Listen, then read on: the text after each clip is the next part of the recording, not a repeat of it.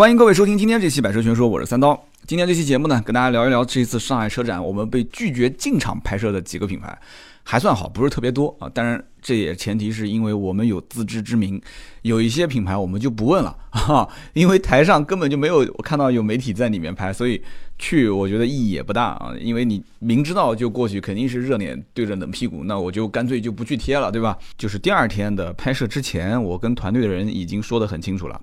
我说这次呢，首先我们要有自知之明啊，我们是自媒体当中又不算是特别特别，对吧？就是在视频领域特别牛叉的，就去了以后你都不用自我介绍，别人都认识的那一类的，我们不属于这一个类型的，所以这个吃点小亏很正常。其次呢，我们呢要考虑清楚，就是哪些品牌是啊，对方哪怕拒绝了，我们想办法也得跟他沟通，因为毕竟啊。不管是为说这个我们的车迷朋友们着想，还是说为我们自己平台，我们想啊，就是说简单一点，为了流量啊，为了这个找素材、找内容，我们总归是希望拍到一些新车。你想想看，平时都是全球的那些最顶尖的一线的资深媒体才能拿到最一手的信息。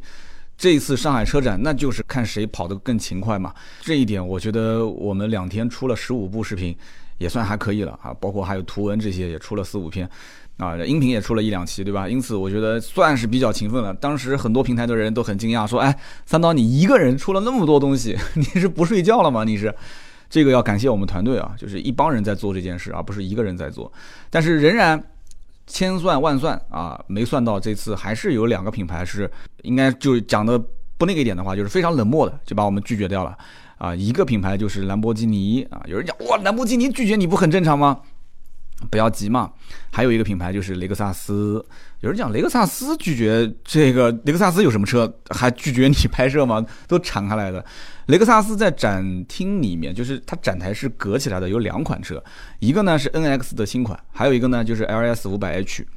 呃，我和丁敏就是名车志丁丁，我们两个人是专门有一期节目聊过这个车，因为他经常去国外试车，也是会带回很多的资讯。我从个人角度来讲啊，就。不管说是身边朋友有感兴趣的，包括因为我之前在节目里面也说过很多次，我说将来有可能我会换雷克萨斯的车，但是这一次就是被非常非常，我这个人金牛座没办法，我就是比较记住这些事情。他跟我说对不起，这个不可以进去拍摄，其实就在前面，我根本不用进去我也能拍，但是对方就是说的很冷漠的样子，然后。这个保安说我不知道找谁，然后说你找前面的前台，前台说我也不知道是谁，但是他还蛮热情的，说你看看是不是那个是是公关还是媒介，然后我就从左边台子到中间，中间台子到右边，最后对方讲的很清楚，不能拍，然后我在想不能拍，那我就看看有谁拍，啊，我就手机随便一搜，那几天的媒体的资讯都更新的非常快嘛，随便一搜发现。其实也有媒体在拍啊，比方说腾讯汽车，腾讯汽车是请了嘉伟购车志的嘉伟老师，然后和一个什么车也不懂的一个一个女主持两个人，因为这是这一次车展特别有意思，就是很多媒体喜欢带一个女主持人。就有的很明显就是她根本不懂车，但是长得不错，穿的也比较少，哎，很多人就喜欢看。但是也也出现了一批确实很能说车的女主持啊，确实涌现了一批就很生猛，非常的生猛。那么腾讯汽车做了，然后太平洋汽车对吧？大家都认识的那个谁谁谁在，然后看到易车网也做了一次，好 OK。除此之外，基本上确实没看到其他媒体在报道这个，呃，就是进到展台里面，在车子旁边，甚至拉开车门去报道这个车，就是这个 LS 五百 H。当时是直接被拒绝，哇！一下当时我就觉得，哦，这雷克萨斯这么高冷啊！哎，看来将来不会考虑了啊，就是什么 ES、LS 肯定是不考虑了。其实 LS 五百 H 说白了也不算特别贵嘛，对吧？在所有的百万级别的车当中，A 八七系，对吧？宝马的七系，奥迪的 A 八，奔驰的 S，我觉得，我当时跟那个工作人员也在调侃，我说。我说这个车为什么这么神秘呢？对吧？日内瓦车展，我看现场也没说把媒体都拒之门外。我看老头儿好多照片不都是吗？一个老头儿带个卡片相机，都可以把车门拉开拍。我说在中国为什么就这样子呢？我就这么跟他对话的。对方说对不起，我们有规定啊，有规定。我说那那边的宝马的 M760L R 就在那个地方都是展开来，车门都可以打开开的，就可以看都可以拍。我说这个不至于说。神秘感比那个 M760Li 的这个还要还还要，对方说对不起，就是有规定，所以没办法，就日系品牌它就是这样，就是规定，就是高你一级别的人下了一个命令，它就是这样子的，你没办法，对不对？就很尴尬。有人讲说三刀，你就你就偏这辆车，就一定得拍吗？不拍不行吗？也不是说一定得拍，但是我之前是列了一个表单啊，我列了个表单，就是我们所盘算出大概要拍二十辆车，然后我们也打了一个预期，就是有可能二十辆车当中有一些会拒绝我们拍。我我已经有那么一个预期了啊，帮比方说，我当时在想，是不是迈凯伦会拒绝我，兰博基尼会拒绝我，法拉利拒绝我，对吧？会不会是某一些概念车他不让拍？所以我当时已经列了个清单，而且前一天晚上跟团队的人已经说得很清楚了，拒绝有些车拒了就算了。微博关注“百车全说三刀”，老司机带你开车啦！啊，就比方说像雷克萨斯这种，就拒了就算了，就不拍了。但是有一些呢，我觉得拒了，我也得跟他谈一谈，就是能不能让我们进去拍一拍，对吧？该秀秀肌肉的时候也可以秀一秀啊。当时让我感到比较欣慰的是，有两个品牌让我很惊讶，一个是迈凯伦啊，迈凯伦直接就问，哎，你是媒体啊？是的，证件给他一看就给进去了，而且展台上面的媒体非常多，大家整个气氛还是比较融洽的，也有客户在。法拉利也是，哎，法拉利就是很轻松的就让进去了。兰博基尼很有意思，兰博基尼找不到他们哪个是厂家公关，哪个是媒介。厂家公关在给一帮销售在开会，我去的时候他们在给销售开会，而且就是一本正经、非常严肃的。因为我认识兰博基尼的销售，我一去就正好他是，哎，三刀啊，我说你好你好，就南京的兰博基尼的销售嘛。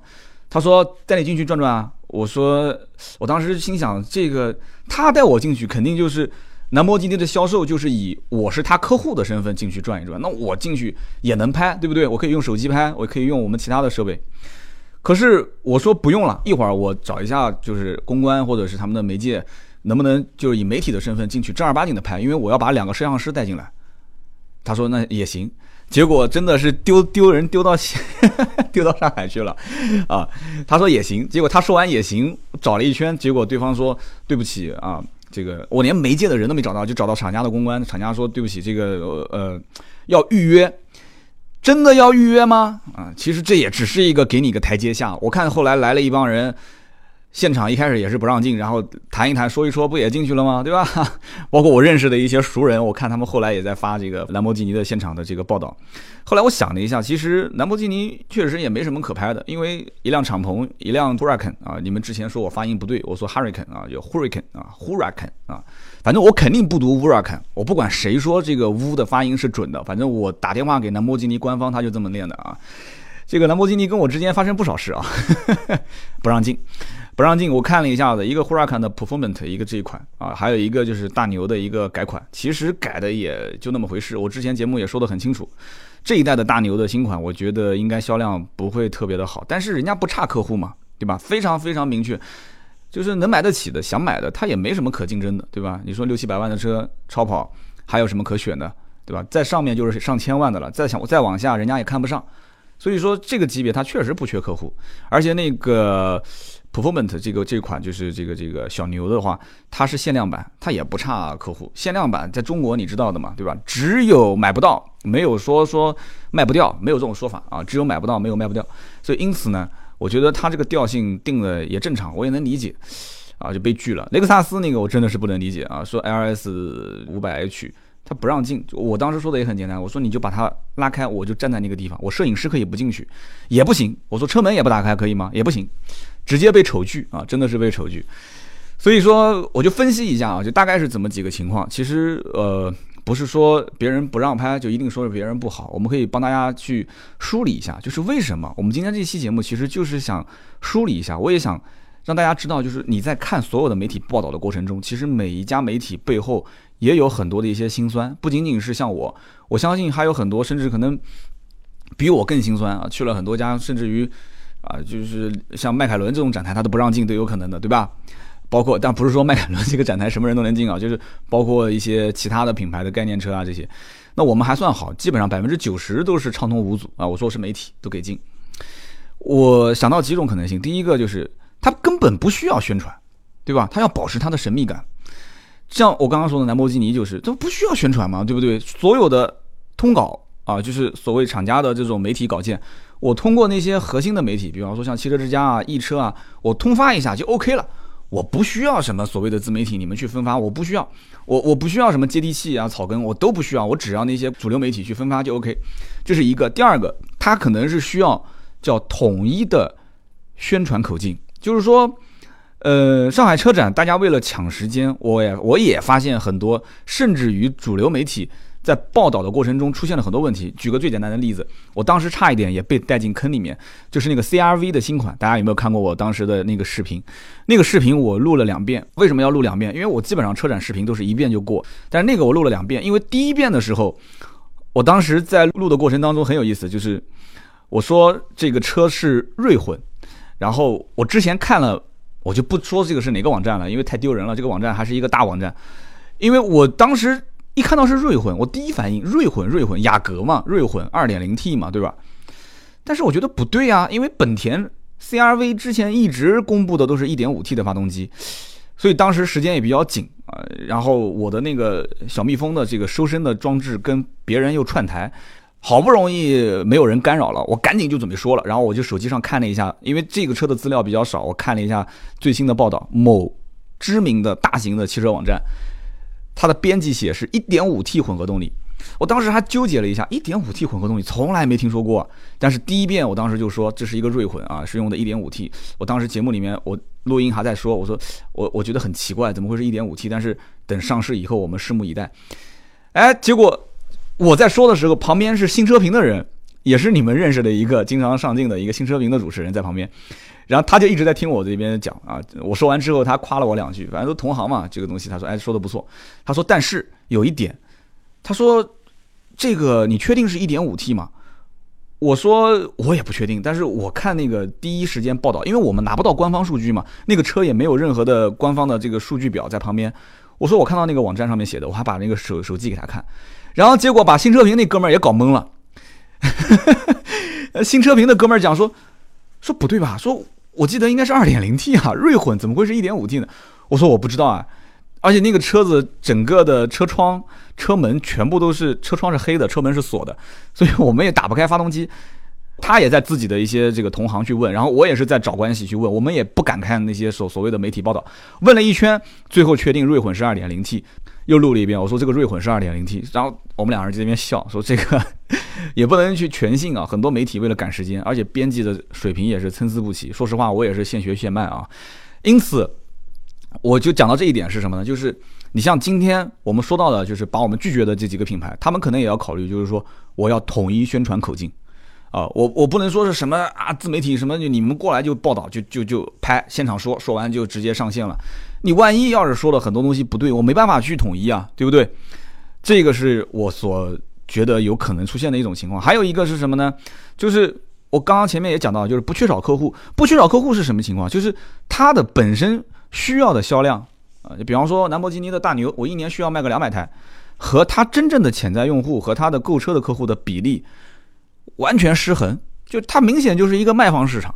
卖方市场也不需要今年去年卖两百辆，今年卖六百辆，翻三倍，我不需要啊，就我就保证一年卖那么多台就可以了，对吧？那我反过来看，就包括法拉利，啊，包括兰博基尼，为什么说很欢迎一些媒体来报道呢？但也不是说所有媒体都让进啊，就是说，特别是以迈凯伦为主，迈凯伦其实很很简单，大量的投放新款车型啊，我视频里面说的也很清楚。我说迈凯伦的这个车型的更换周期真的是比苹果手机还要快 啊！呃，去年出一款，今年出一款，你想进中国也就四五年的时间，上了多少新车了？五四零 C、五七零 S 五，对吧？包括 GT，然后包括这个这次上的七二零 S，对吧？之前还有包括这个这个六五零啊、六七五啊，很多了，包括 P One 这些都不说了。所以这一点，我觉得啊，迈凯伦是比较急于在。中国打开知名度需要媒体多去报道，然后需要让中国更多的一些老百姓认识，让中国更多的一些富二代啊去认可这个品牌，了至少你得先了解吧，倒不说认可，你先了解一下这个品牌，所以他是希望报道的。法拉利也不用说了，法拉利其实以前也是限制销量嘛，就是每一年的生产，好比说是七千七千台，我只能少不能多，就按照这个标准走。但是现在的据说就是新一代的这个法拉利的领导层上了以后，他就需要去增加它的销量，需要。更多的一些潜在用户，所以因此，我觉得是跟到这个整个品牌调性走的啊。那那至于说兰博基尼就是这种调性，那以后能不能走长远，这个不好说啊。那也许它一直都卖得很好，就保持这种腔调也挺好。但也有可能有有朝一日，它也就无所谓了。就你只要是媒体，我就给你拍，我你赶紧过来报道啊。我们家这些车现在是需要你去报道啊，需要你去卖。所以说，这个完全看。就是每个年代、每个时代，它是需要不同的调性，需要不同的这种风格，所以这个是无可厚非的啊。所以今天这期节目，大家别认为说啊，别人帮你拒绝了，你就是怎样怎样。我们只是分析，就事论事。我觉得车展上的这个现象是比较去适合去说一说的，挺好的。那么再接着往下说，还有一种什么可能性？还有一种就是什么？就是它需要保持一个现场的可观赏性。啊，为什么叫现场的可观赏性？很容易理解。你比方说，我们就是以这个开放了给媒体去报道的迈凯伦为为这个例子啊。我们再举一个刚刚我们讲的这个兰博基尼，迈凯伦的现场，媒体都开放给进去了，客户对吧？来了很多销售销售邀约的客户进来了。那么有客户在，有媒体在，外围的人其实想拍个照片，想拍一张。这个车辆没有人站在旁边的照片，我看到很多人手机举起来了又放下来，然后举起来又放下来，为什么呢？因为他拍不了，就是他刚举起来了，走过来一个媒体，咔咔咔咔咔在那边拍照片，然后刚外面有个人举起来手机想拍张照片回去，可能做一个电脑桌面或者留个纪念之类的，发发朋友圈，结果又有一个人过来啊，客户在那边看车，所以他需要去保持现场的可观赏性。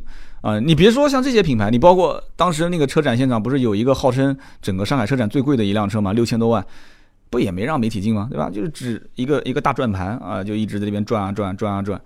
就有些车它来了就是为了展示，就是为了让你知道看一看有这么回事就可以了。它为了不想去影响展示的效果啊，包括你像那个雷克萨斯的这个也是一样的嘛，五百 H，它可能就是为了不想影响这个效果。但是我在想啊。我其实说白了，我是有点不太理解，真的是有点不太理解。我当时跟他讲的，我就是说，这个这个，我说雷克萨斯 L L S 五百 H，这不就也就是跟 A 八啊、七系啊，对吧？这个这个这个 S 一个级别。我说为什么保持那么神秘呢？这车难道将来你不想走销量吗？对方没有回答我这个问题啊，只是笑了笑，很尴尬的笑了笑。就没办法，我们也不为难别人，真的是这样子的。你想想看，我在奥迪待了很多年，我非常能理解，就是一款车。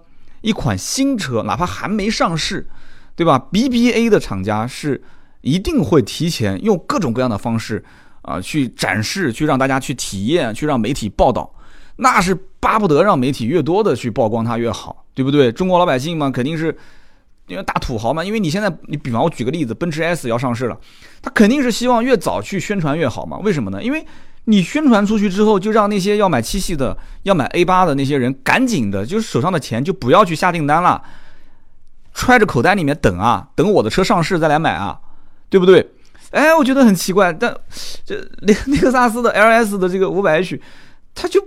不需要啊，它不缺啊。这车就算后期要上市，或者说已经上市，这车我还没去了解。说实话，我的功课做的也不算太足啊。这车上市了吗？在国内，日内瓦车展刚刚展示过，应该还没有上市吧。所以我在觉得，它可能将来真的它的调性啊，它就不是，它不缺这个车用户，或者说雷克萨斯它对于 LS 五百的这个用户的，就整个的这个应该怎么说呢？销量啊，它不缺啊，它不缺，就是说这个。我将来反正你看，我之前我在纽约车展，我在日内瓦车展，我都展示了。哎，好，OK。那么老外那边雷克萨斯在北美，你知道的，那销量相当可以的啊，包括在日本本土销量也都还行。但是呢，在中国大陆，总觉得雷克萨斯的这个调性啊，就是反正就是这样啊，你爱买就买，不买反正我一年就那么多辆车，就那么多的销量。雷克萨斯的整个价格体系控制的也很严，至今为止，哪怕它不好卖的车，优惠幅度也不是特别高。你如果有了解过雷克萨斯的车，你应该知道，就是相对是属于一个。呃，怎么说呢？就是属于 这个汽车圈的一股清流啊，真的是一股清流。就是就这样，反正你你爱买就买，不买我们也不是求着你买。而且你也知道的，像这种到至今为止都没有传出说要国产的品牌。你看英菲尼迪也国产了，Acura 就是讴歌也国产了，对吧？奔驰、宝马、奥迪多少年前就国产了，哎，人家雷克萨斯还是以进口的形式来做。所以整个这个调性，我回头细想了一下。我觉得能理解，但是呢，我还是那句话，就是站在客户的角度去看，对吧？你其实这辆车档次有多高，也就那么回事啊。A 八我不讲嘛，很多人都当 A 六去开了。七系包括奔驰 S，虽然也是一些老板去开的车，但是目前来看，其实整个的中国人消费能力很强，对吧？就就根本就是不是 你不就我不说嘛，没有必要把它还围起来，然后还放那个地方，完全就不至于到这个程度，不至于到这个程度。但是呢，就是这么个调性。呃，今天抛这个话题出来呢，我是希望大家一起讨论啊。节目下方，喜马拉雅下方可以去留言。如果关注我的新浪微博啊，或者是我们的微信平台，也可以在后台或者微博的下方去留言讨论这个话题。你是怎么看的啊？就是在国内的几大车展上啊，有一些新车都已经快上市的这些车。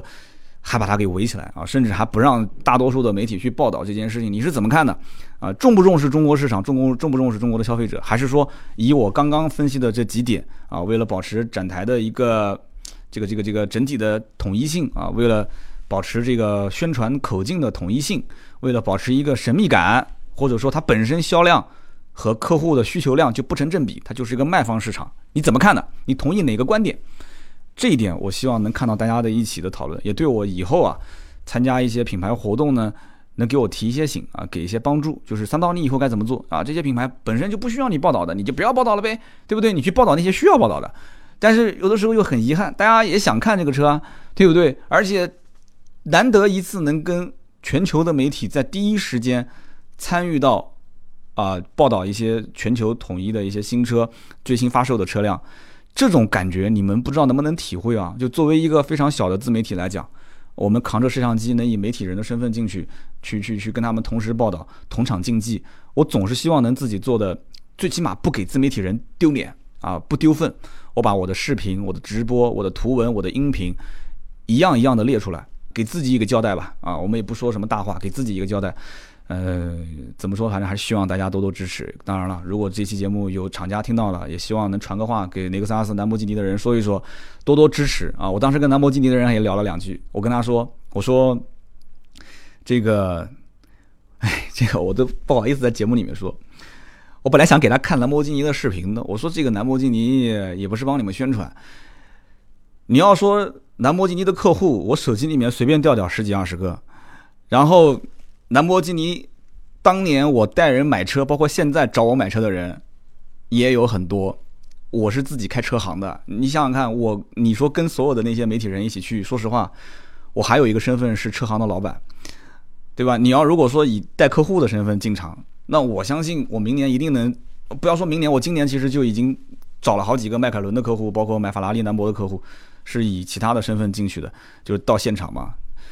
但是有必要说那么多吗？完全没必要跟他们说这些事情，你说是不是？你给劲就给劲，不给劲就拉倒。我发了一个朋友圈，我说啊，身边的各位兄弟们，明年的北京车展啊，请各位把劳斯莱斯、兰博基尼、法拉利的钥匙给我啊，我明年揣身上，在我的腰间憋一圈。